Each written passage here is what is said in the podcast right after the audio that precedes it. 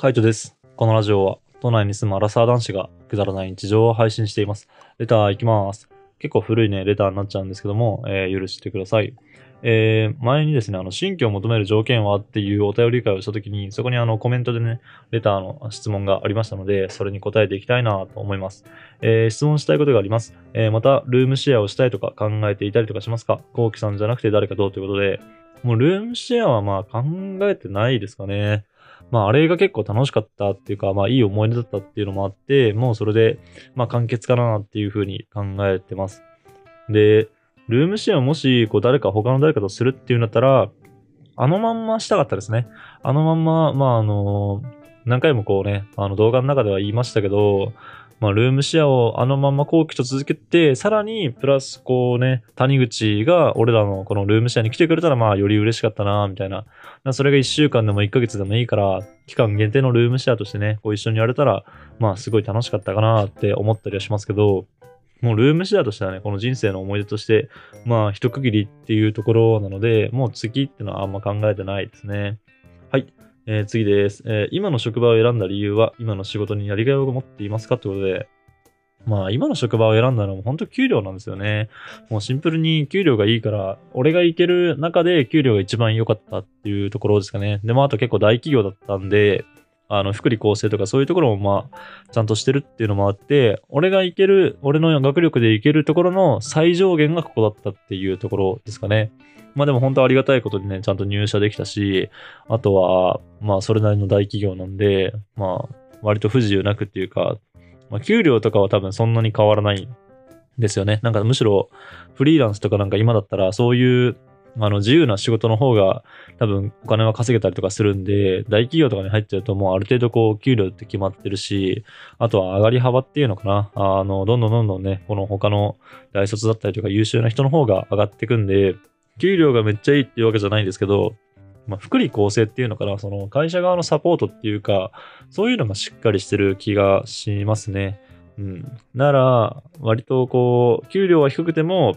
他のところで、なんだろう、あの、妊娠手当とか、まあそういうのがね、あの先輩とかやっぱ出てるっていうし、あと住宅手当があるだとか、あとなんだろうな、他に手当、まあ結構いろいろそういう手当があったりとか、あとは有給休暇とかもちゃんとあったりするんでね。まあそういうのが、まあ踏まえて、あの入ってよかったなって、やっぱ大企業とかでね、そういうの、ちゃんと取れるところとか、だったらいいなって思いました。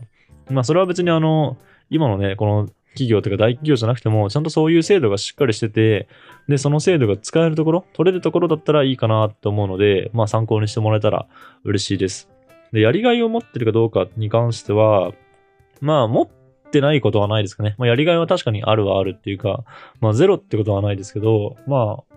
どうしてもこの仕事がいいかって言われたら別にそうでもないって感じですかね。すごい楽しい、楽しいっていうか、うん、まあそうですね、やりがいはあるのかな。なんか楽しいし、やってて、まあいいじゃ、嫌じゃない、苦じゃないんで、全然続けていこうとは思えるけども、まああの、そこまでって感じですかね。あの、本当にこう使命感を持ってる、なんか看護師の方とか消防士とか、まあ警察官であったりとか、なんかそういう仕事かって言われたら全然そんなにこう使命感を持ってやってるわけではないので、まあやりがいを持ってるって言われるのはこう恐れ多いですけど、まあやってて楽しいなと思いますね。まあそれも最初の方は分かんなかったですけどね、どういうのが楽しいのかとか、なんかそういうのって全然分かんなかったですけど、まあ3年働いたぐらいから、まあこういうのにこうやりがいを見つけてくんだな、みたいな感じでいろいろそういうの、あの、自分なりにやりがいを見つけられたんでね、なんかまあ、あの、同じ会社に長くいるのも悪くないなって、まあその時は思ったりもしました。まあなかなかこう自分がやりがいを見つけられる仕事を探すって難しいかなと思うんですけど、やっぱ働いてればそれなりにこうやりがいとかは出てくるんでね。まあそれも別に俺は悪くないんじゃないかなと思います。で、まあ、やりがいが見つからないとか本当に自分のやりたいことじゃないっって思って転職するのも全然ありだし、まあそうじゃなくて本当にやりたいことじゃないと思いつつも、じゃあ自分の本当にやりたいことは何なんだって思ったら、まあそのまんまね、あの、今いるところで頑張り続けてもいいかなと思いますね。そしたら、もしかしたらやりがいが出てくるかもしれないし、それでも出てこなかったらまた転職をすればいいだけだし、なんか、俺は転職側の意見じゃな、で言えないんで、後期は転職側の意見がね、言えたけど、俺は転職側の意見が言えないんでね、まあ、あの続ける側の意見になっちゃうけども、そのうちやりがいは出てくるんで、続けててもいいのかなって思ったりします。はい、こんな感じでよろしくお願いします。えー、次です。えーひとみさんからです。ギフト付きレターをいただきました。ありがとうございます。えー、カイトさん、こんばんみ、こんばんみ。えー私もカイトさんと同じで歯ぎしりに悩み、数年前にマウスピースを作りました。調整している時は良かったのですが、いざ夜につけて寝ようとすると、口の中に異物がある感覚で気持ち悪くなってしまい、えずいてしまいました。えー数日は我慢しましたが、どうしても眠れず、眠れたとしても睡眠が浅くなったり、朝起きた時には外れていたりで、結局マウスピースを寝て、えーつけて寝ることを諦めました。将来は入れ歯かなと腹をくっていたのですが、先日のラジオで歯茎まである分厚いマウスピースと、えー歯にかぶせるだけの薄いナイトガードがあると、えー聞いてとても驚きました。私は Amazon ではなく歯医者さんで作ってもらったのですが、改めて調べると、作ってもらったのは歯茎まで覆う分厚いソフト素材のマウスピースということが分かりました。えー薄い素材のナイトガードだと快眠を手に入れられるかもと希望の光が見えてきました。えー早速次のお休みにお医者さんとお話をしてナイトガードを作ってもらおうと思います。えーラジオの毎日投稿はもちろん過去の動画やラジオを見返して元気をもらってます。お体に気をつけてお過ごしくださいということで、ありがとうございます。このレターいただいたのが2月25日ですね。あの、もしその休みが来てナイトガードつけるかどうかみたいな判断になって、まあでもナイトガードを多分つけ、作って歯型取って、で、実際にもらうってもうちょっとかかるのかな？なんかそんな感じでかかった気がするし、あとはそれをつけてからね、もうちょっと1週間とか2週間ぐらいこう、あの、自分の歯に合うかみたいな感じで、あ歯ってかまあなんだろう、きつくないかとか苦しくないかみたいな、そういうのを判断して、で、その後に、なんか噛み合わせの調整とかね、そんな感じでやることがいっぱいあったと思ったんで、まあ、もしまたこの結果が分かったら教えてほしいなと思いますけど、あの、俺のこのね、話が参考になったのがすごい嬉しかったですね。なかなかやっぱこう自分自身で調べて、あ、そういうのがあるんだって思うことって難しいし、あとは、まあ、なんだろうな、その、言っちゃ悪いけど、やっぱ広告で出てるやつってどこまでこう本当なのかなって信用できないとこってあるじゃないですか。でも俺って別に、あの、誰かからこうお金をもらって、まあそれで言うあの歯医者さんからね、お金をもらってナイトガードを紹介してくれっていうわけではなくて、まああの視聴者の方、鳩屋さんからもらった情報をもとに、まあ俺がやってみてこうでしたっていう風に紹介してるだけなのでね、もしそれをこう、あの聞いてみていいなと思って、で試してもらえたら本当嬉しいなと思います。やっぱ歯ぎしりってすごいらしいですからね。俺とかも、割となんか、今マスク生活になってるんで、気がついたらこう、歯食いしばってる瞬間とかなんかあるんですよね。うわ、ダメだなって。そういうのやっぱ良くないなって思っちゃうんですけど、なんかすごいマスク生活になってからなのか、結構食いしばってる印象がありますね。気がついたら食いしばっちゃってる。で、食いしばってる時でも、歯ぎしりっていうかなんか音ってしないじゃないですか。でも、歯ぎしりってなんかすっごい音するらしいんで、やっぱ、絶対体に良くないんですよね。自分の力でこう、歯ぎしりの同じ音を出そうとしても、多分出ないっていうか、まあ出たとしてもめちゃめちゃ疲れるし、それがこう寝てる間に起こるって、まあ相当なことだと思うんでね、歯ぎしりしてる人はマジでナイトガードとか、なんかそういうマウスピースした方がいいかなって思います。全然やってなかったですけど、で、やってみてどうかって言われたら、まあ別に、やることによって歯ぎしりがなくなるわけじゃないんでね、全然それがあのいいわけではないけども、ただ歯同士を削らないんで、あの歯が割れちゃったりとかね、しないんで、まあその辺はいいのかなって思ってます。まあ、根本はね、歯ぎしりをなくすことなんでね、ちょっとそっちの方を頑張っていきたいんですけど、まあちょっともう少しかかりそうかなって感じです。はい。またあの進捗あったら、えー教えてください。はい。次行きます。えーイルルさんからです。ギフト付きレターをいただきました。ありがとうございます。えー、カジさん、こんばんは。こんばんみ。えー毎日のラジオ楽しみにしてます。ありがとうございます。えー今日はちょっとしたご相談です。えー15歳年上の人との恋愛って考えられますか？以前17歳、えー年の差のある方と5年ほどお付き合いをしていたのですが、最後はずっと一緒にいられると思ってたのと言われ別れました。えー普通に考えれば結婚や出産、老後ともなると15歳離れていたら叶えてあげられないことや迷惑をかけてしまうことばかりで、相手を思えば距離を置いた方がいいのかなと思います。でも一緒にいたい気持ちもあって煮え切らない状態です。えー参考までに、カイトさんが15歳年上の人にアプローチをしているとして、えー先々のことなどどう考えますか？また同じこと言われたらちょっとしんどいので、アドバイスいただけたら嬉しいです。よろしくお願いします。ということで、うーん、まあ俺は、もし15歳年上の人とアプローチしてても、そういうことは言わない気がしますね。なんかやっぱ、うん、ある程度そういうことも踏まえてっていうか、あの、覚悟を持って、そういう15歳とかね、年の離れた人と、